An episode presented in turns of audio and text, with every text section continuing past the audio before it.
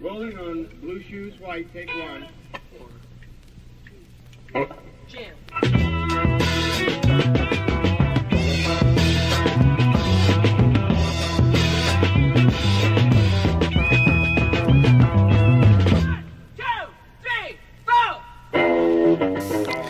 Hasta la película sobre la revolución de Jesús del año 2023, sobre la llegada de los hippies a la Capilla Calvario en el condado de Orange, en California, no hay otro aspecto de la revolución por Jesús que haya recibido tanta publicidad como su relación con la secta de los niños de Dios.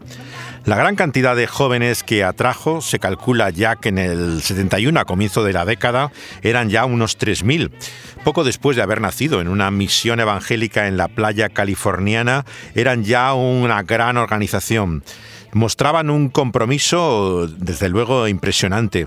Se manifestaban constantemente en protestas y su fama les precede mucho antes de ser conocidos por su lado más oscuro, eh, que tiene que ver con el sexo o incluso el abuso de menores bastante después. En aquel entonces no había nada extraño fuera del limitado círculo de su fundador, de David Moisesberg.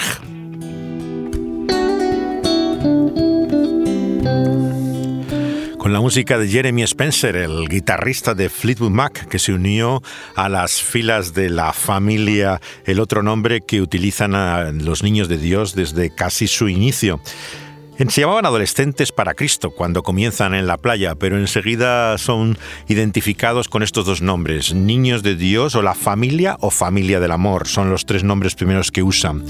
Ya en esa época, comienzos de los 70, no solamente evangelizan en la calle hippies, sino que intentan atraer a sus filas a los propios evangélicos. Que se sienten muchos jóvenes atraídos por la apariencia que tenían, la música, el lenguaje, la explosión de amor eh, tan característica de las sectas, el primer dato que registra Larry Eskridge en su monumental estudio sobre la Revolución por Jesús que ha publicado la Universidad de Oxford es una visita en primavera de ese año 71 de seis miembros de los Niños de Dios a la Universidad del predicador pentecostal Oral Roberts. Acababan de salir en el programa de televisión de la NBC que se llamaba Primer Martes y los recibieron allí con los brazos abiertos. La siguiente noticia de ese año es del 6 de mayo y viene de los grupos bíblicos universitarios, que en Estados Unidos se llaman InterVarsity. Ellos advierten en una carta que hay niños de Dios en la Universidad del Suroeste de California, en Chula Vista se llama, que eh, ya no se dirigían a los estudiantes en general, sino que iban detrás de los evangélicos intentando reclutarlos en sus filas. La carta fue publicada además en el número que sale a principios de junio en ese periódico tan influyente en la Revolución por Jesús que hacía Dwayne En Los Ángeles, el Hollywood Free Paper, que se distribuía ya prácticamente por todo el país. El evangelista de Texas, eh, Fred Jordan, había dado cobijo a los niños de Dios tras salir de la playa de Huntington, donde estaban en la misión que se llamaba el Club de la Luz, era una iniciativa de desafío juvenil, la organización de David Wilkerson de la Cruz y el Puñal, pero que apoyaba la fraternidad de negocios de hombres del Evangelio completo de Timo Sakarian y que eh, ante tantas críticas que empezaban a tener sobre ellos, decide eh, sacarlos de sus eh, instalaciones. La hija menor de Berg, Faith, y los nuevos reclutados están en la calle evangelizando hippies.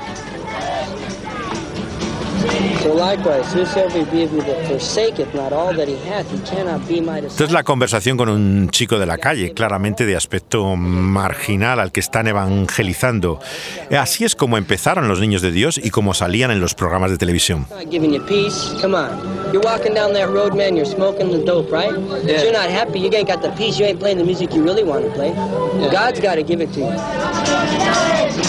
El mensaje de ver está diseñado a medida para la contracultura. Déjalo todo por Jesús, al infierno con el sistema. Cuando uno escucha la pasión, el entusiasmo con el que transmiten las palabras a estos chicos de la calle, ¿quién puede dudar de la motivación genuina de aquellos niños de Dios?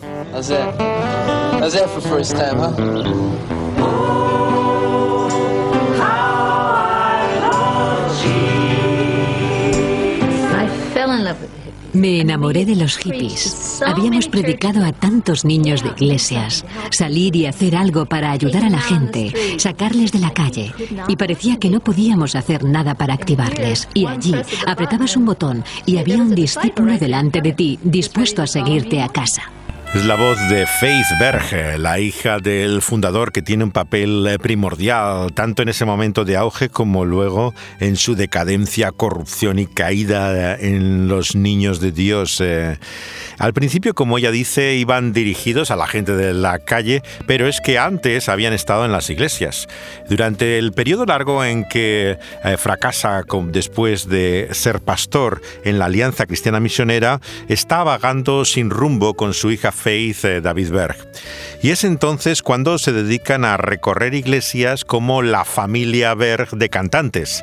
Ellos se trataban, por lo tanto, como dice Faith, con los chicos de normales de las iglesias, además en zonas rurales de la América profunda.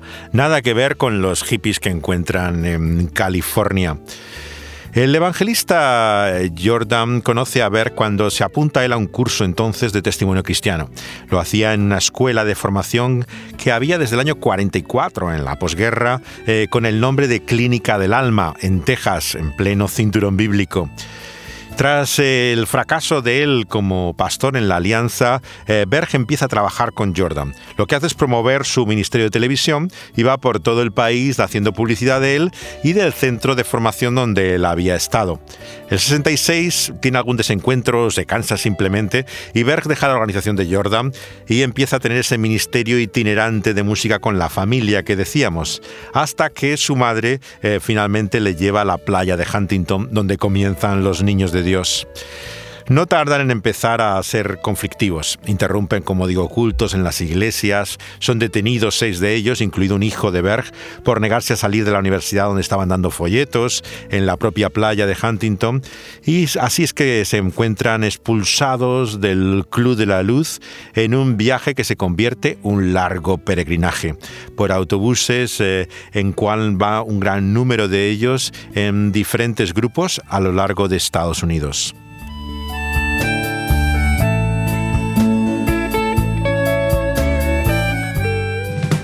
Y este es Jeremy Spencer con Los Niños de Dios. Es una de las canciones en las que nos cuenta, como en esta, que ha visto la luz.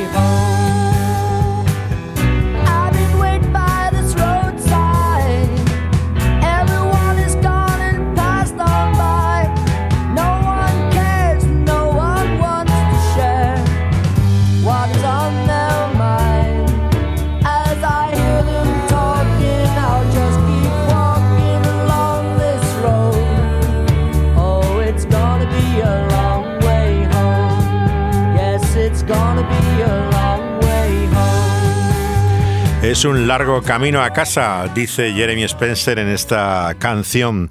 Así vivieron ese nuevo éxodo, como lo describe Berg. Él estaba en Canadá con la que consideraba ahora su nueva esposa, eh, Karen, y dice recibir una profecía que le convierte también a él en un nuevo Moisés donde se empieza a manifestar claramente ese carácter sectario eh, por sus rasgos visionarios. Este es el testimonio de dos mujeres que estaban en Los Niños de Dios, Eden Lieberman y Rebecca Newlove. Nunca había experimentado algo así antes. Era como entrar en una gran burbuja de amor. Y la cara de todo el mundo era tan brillante y resplandeciente que era una experiencia que no había tenido antes. Solo quería quedarme y ver de qué iba todo aquello. So now that I came to the Lord, I don't have any more doubts, and I love the Lord, and I want everybody to know it, Amen. and I want everybody to be saved. Amen. Thank you, Jesus. Thank you. Thank you. Él creía que las iglesias no estaban haciendo el trabajo que los cristianos estaban llamados a hacer por Jesús y la gran misión que Él nos encomendaba era la de contárselo al mundo y predicar el Evangelio a todo el mundo. Es como si tuviera la visión de entrenarnos para ser misioneros.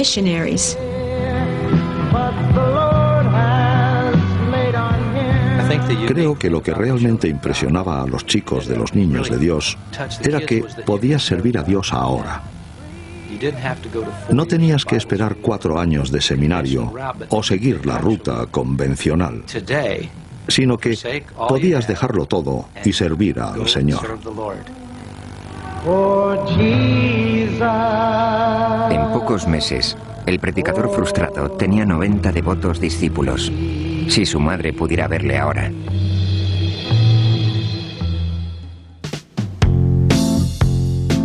los sueños de Fleetwood Mac eh, y que nos recuerdan a Berg y sus aspiraciones que parecían hacerse realidad. Ellos ocupan el campamento abandonado que tenía la Clínica del Alma en Texas, pero también un enorme edificio que tenía Fred Jordan, el evangelista, en Los Ángeles. El arreglo es que ellos vivían en las instalaciones mientras salían en un programa de televisión que tenía Jordan que se llamaba La Iglesia en Casa. Eh, para eso se vestían de traje, se volvían formales y los antiguos hippies aparecían como convertidos de su ministerio evangelístico. Como muchos eran llamados además a filas para la guerra del Vietnam, que estaba entonces en pleno eh, movimiento, Jordan tiene que hacer ordenaciones masivas para que grandes cantidades de niños de Dios se libraran del ejército, porque serán hechos ministros ministros de culto. En una vistosa reunión, vestidos de, gala, recibían un certificado y la imposición de manos de Fred Jordan. Y a partir de entonces se suponía que entraban en su organización eh, misionera. David Berg tenemos que recordar que a partir del año 72 está en Londres. Se ha ido con la que ahora considera su esposa Karen Serby, la hija de un pastor metodista en la tradición evangélica de santidad que en la familia es conocida ahora como María y es la principal dirigente de la familia internacional, el nombre actual de los niños de Dios. Todo por una profecía que dice que tiene, mientras que mantiene claro a la real esposa suya, las dos a la vez. Una está conocida como Mamá Berge, eh, vive alejada de él, se marcha a Francia enviada eh, por su marido para tomar la preocupación que tiene mm, por su hijo Aarón, eh, que empieza a tener una conducta errática en ese campo misionero. El asunto de los nombres siempre es muy confuso en los niños de Dios. Tienen que darse cuenta que cuando uno entra en esta familia le cambian el nombre. Recibe un nombre de la Biblia, pero como había varios con el mismo nombre, además tenían un segundo nombre que le distinguía al uno de otro, con lo cual no es fácil saber muchas veces de quién estamos hablando. Pero es importante que ninguno conocía a David Berg. Él es un líder en ausencia y distancia eh, que los dirige por unas cartas que llevan a partir de ahora el nombre de Mo, en la abreviatura de Moisés.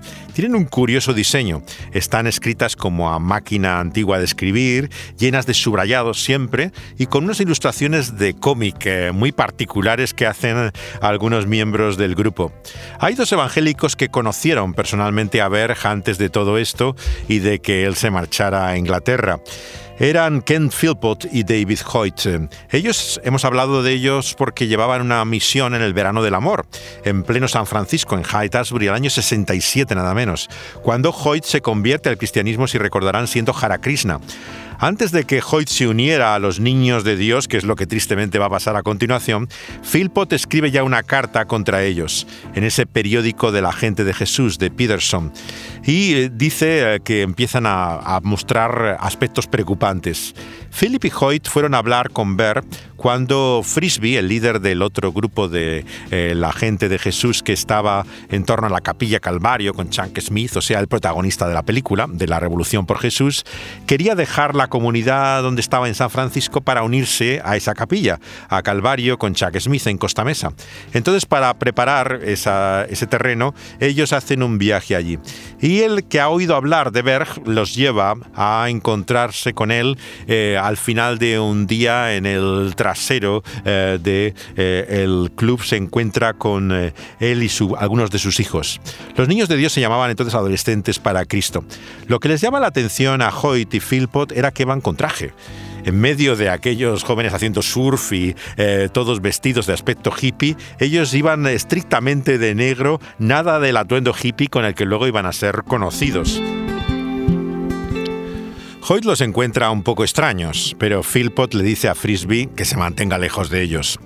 La organización de pastores bautistas que había apoyado aquella misión en Haight Ashbury, en San Francisco, del grupo de Ted Wise, eh, vemos que eh, había tomado el cuidado ahora de la obra de Philpott, juntamente con Hoyt. Habían estado en un seminario bautista, él eh, provenía también de ese trasfondo, y vemos que ante la denuncia de Philpott tienen que hacer una investigación, saber realmente quiénes son los niños de Dios.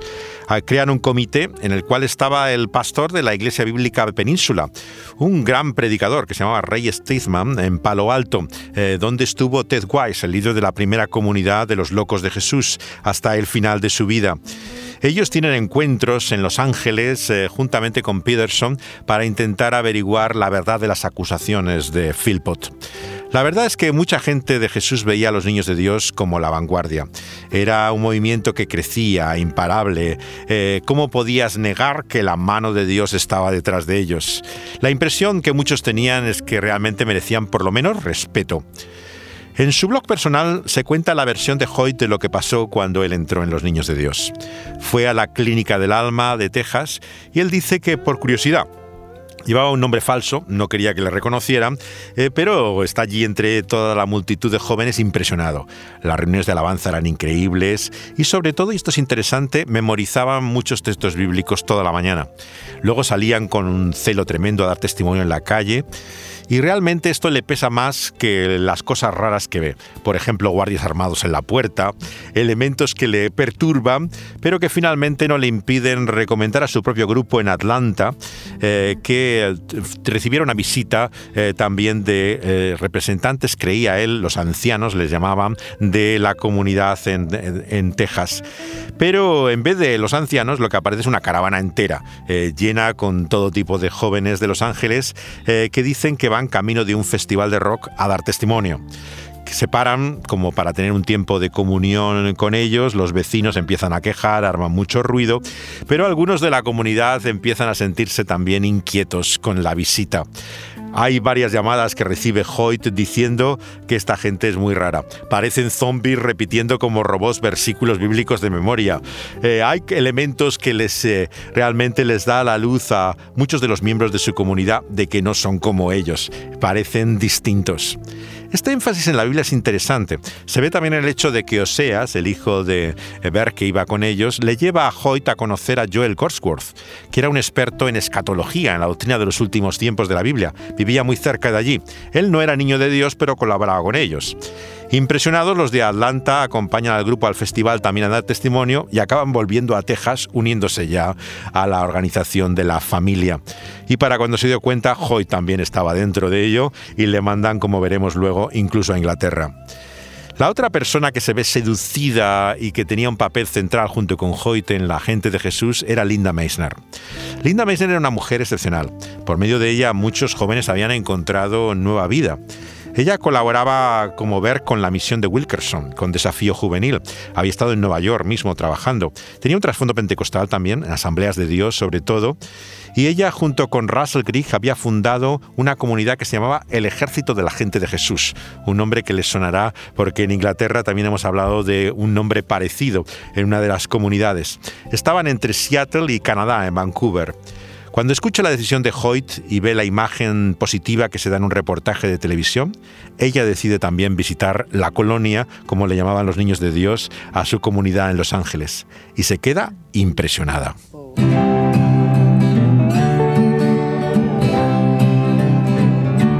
Este es Jeremy Spencer, pero con los niños de Dios en aquella época y su declaración de fe. Yo creo en Jesús.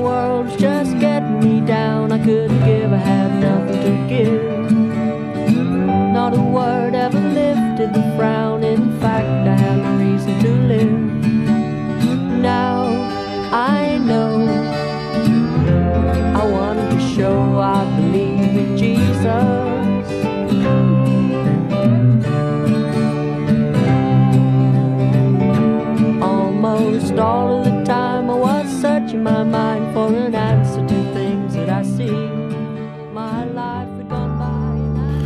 Pesar de los reparos de Ken Philpott y un cura carismático que colaboraba con él, se llamaba Ed Sweeney, Meissner se empeña en meter al ejército de la gente de Jesús en los niños de Dios.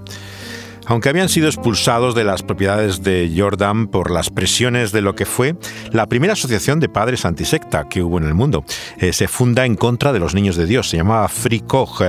De hecho, el nombre Free, libre, significa la COG de Koch, es eh, exactamente una referencia a los niños de Dios, ¿no? Children of God. Meissner y Grieg veían ese crecimiento como una señal evidente de lo que creían que era la mano de Dios. Es interesante cómo cuenta la historia la hija de Berg que se hace evangélica, Débora, que ahora se llama, llama Davis por el marido. Ella cuenta que eh, una historia algo diferente a como la cuenta Meissner, que salió arrepentida también después de la secta. Según Linda, la actitud de Débora era muy agresiva les dijo que no eran discípulos de verdad, que no habían dejado todo, no estaban entregados. Y Meissner, eh, por otra parte, no le gustaba la forma que tenía la hija de Berg de citar la Biblia. La abría por cualquier parte y decía, así dice el Señor, ¿no? Y era eh, constantemente un uso como si fuera una ruleta, ¿no? Y Débora además reconoce en sus memorias, luego ya cuando salió de la secta, que le engañaron a Linda y a Russell. Le dijeron que su padre ya no tenía nada que ver, que ya no estaba en la organización y que solamente era ella y su hermano Getro los responsables cuando estaban allí con las directrices del padre desde Londres, eh, que les había dado el consejo de cómo tenían que hacerlo todo. Pero esto sería un ejemplo de lo que los estudiosos de sectas llaman validación dual. O sea, se habla mucho de la manipulación en la secta. Sin embargo, aquí los dos tienen intereses. Linda quiere usar a los niños de Dios y ellos la quieren usar a ella. Todos tienen realmente un beneficio en la unión. El marido de Linda, por ejemplo, lo ve y no estaba de acuerdo.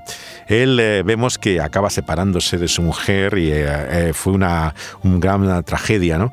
Su anterior colaborador, además, Jim Polasari, de Milwaukee, que luego fue a Inglaterra, vino específicamente para convencerla de que no entraran los niños de Dios.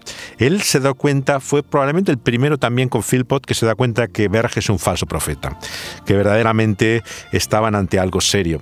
Tiene una frase Palosari, que ya falleció, eh, que es interesante. Dice de los niños de Dios que impresionaban para bien o para mal pero eran impresionantes. O sea, era un tema ineludible. Eh, no podías escapar en la revolución por Jesús de los niños de Dios. Meissner acaba separada del marido y de sus cinco hijastros. Fue seducida por los niños de Dios totalmente, a pesar de todos los intentos que hubo eh, para que no entrara, aunque luego lo abandonaría. Hay una famosa reunión con el grupo que tenía ella, había dos que eran responsables, eh, eh, ella y, y en Seattle y en Tacoma. Los reunió en un edificio y les dijo que tomaran ya postura, que quien se fuera se marchaba y quien se quedaba iba a quedarse con los niños de Dios. La mayoría se marchó. Realmente eh, solo una docena del centenar de miembros, por ejemplo, de Seattle, eh, se queda con los niños de Dios. Pero convierte en la sede, el edificio de Washington Hall, en la base oficial de todos los niños de Dios para el noroeste del Pacífico, toda esa región. Medio centenar llegan a vivir en el edificio, usan la lista de contactos para levantar fondos, eh, sacan el periódico otra vez cambiándole el nombre según consejo de Berg, en vez de la verdad le llaman la nueva verdad mejorada, y así intentan como mantener continuidad con el ejército de la gente de Jesús, eh, pero realmente ahora son los niños de Dios. Y siempre en bambalinas está el propio ya llamado Moisés David Berge. Así le describe Habbo Gila, uno de los líderes principales de la secta que salió, eh, cuál era realmente la confusa mente del guía y fundador de la organización. Creo que creía que todo lo que sentía, cualquier cosa que pensaba, cualquiera que fuera su inclinación, que aquello era Dios. Incluso si estaba borracho, aquello era Dios. Bueno, lo he hecho, así que debe de ser Dios. No creo que dejara la puerta abierta la posibilidad de que pudiera ser el demonio quien le hablaba y le estuviera llevando por aquel camino. Muchas de las más profundas revelaciones que he recibido del Señor han sido en espíritu. Yo ni siquiera era consciente de que estaba sucediendo y después me han tenido que contar lo que se había dicho. Todo lo que sé es que este es el modo en que el Señor me ha hablado desde el principio. Yo soy solo el chico de los recados que entrega su telegrama. Y no soy responsable de lo que se dice o se revela. Tenéis que culpar a Dios por ello o darle las gracias.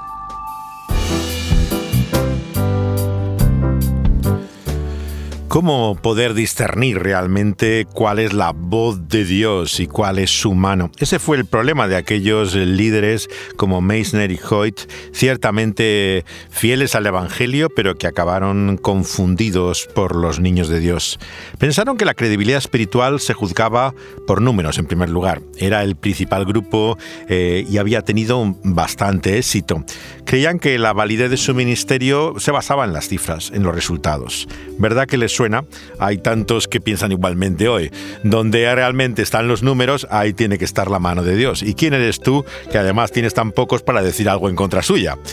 Esta valoración tan superficial eh, es verdaderamente deplorable, pero así se juzgan muchas comunidades e iglesias o como hacen también eh, Meissner y Hoyt por la forma de alabanza, la buena organización que tienen, el estudio bíblico incluso que hacen, la manera como salen a la calle para dar testimonio.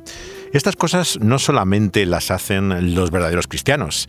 Pensemos, por ejemplo, en organizaciones como los Testigos de Jehová. ¿Acaso los Testigos de Jehová no salen a la calle, no aprenden versículos de memoria? Realmente eh, no podemos utilizar ese criterio eh, de una forma aislada o fragmentada, citando versículos. Es el comentario de aquellos de, de la gente de Jesús de Atlanta que decían que eran como zombies, repitiendo como robots versículos de memoria. Eh, una, una, doctrina por tener eh, una, entre paréntesis una serie de versículos no es bíblica por ello. Hay que ver lo que realmente dice la Biblia en su conjunto. En un sentido, con la Biblia se puede decir cualquier cosa aisladamente.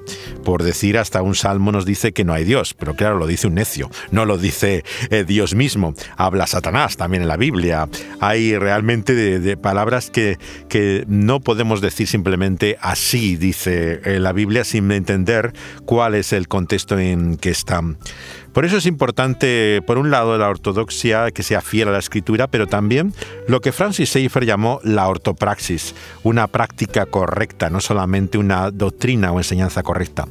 De esto es de lo que habla en definitiva el apóstol Juan en sus cartas o Santiago mismo. No son versículos aislados lo que tenemos que mirar, sino la totalidad de los libros. Es así como conocemos a Jesús según la escritura. In the midst of the war, he offered us peace. He came. Berge se convirtió así en un falso profeta, como la canción de Larry Norman del 666, 666, eh, nos recuerda eh, la capacidad de engaño y seducción de ese espíritu anticristiano. Berg se hizo especialista en encontrar excepciones bíblicas para todo. Así defendía cualquier tipo de aberración y perversión, siempre había alguna historia bíblica, algún texto que podía utilizar como base se convertían en un pretexto, en una manera para poder eh, defender lo indefendible.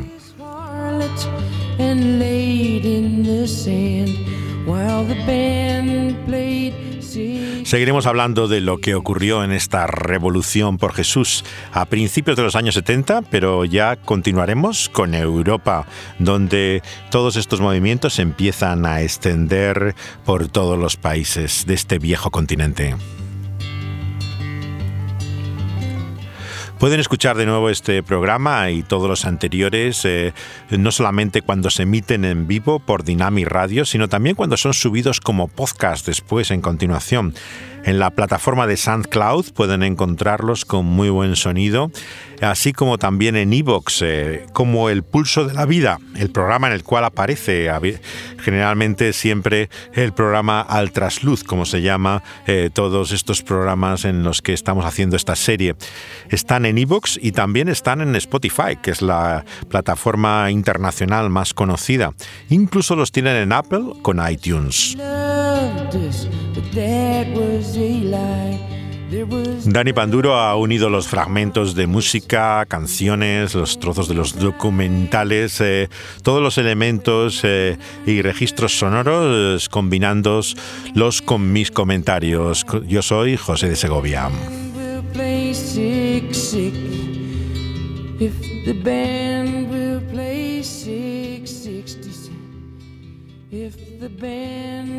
play 666.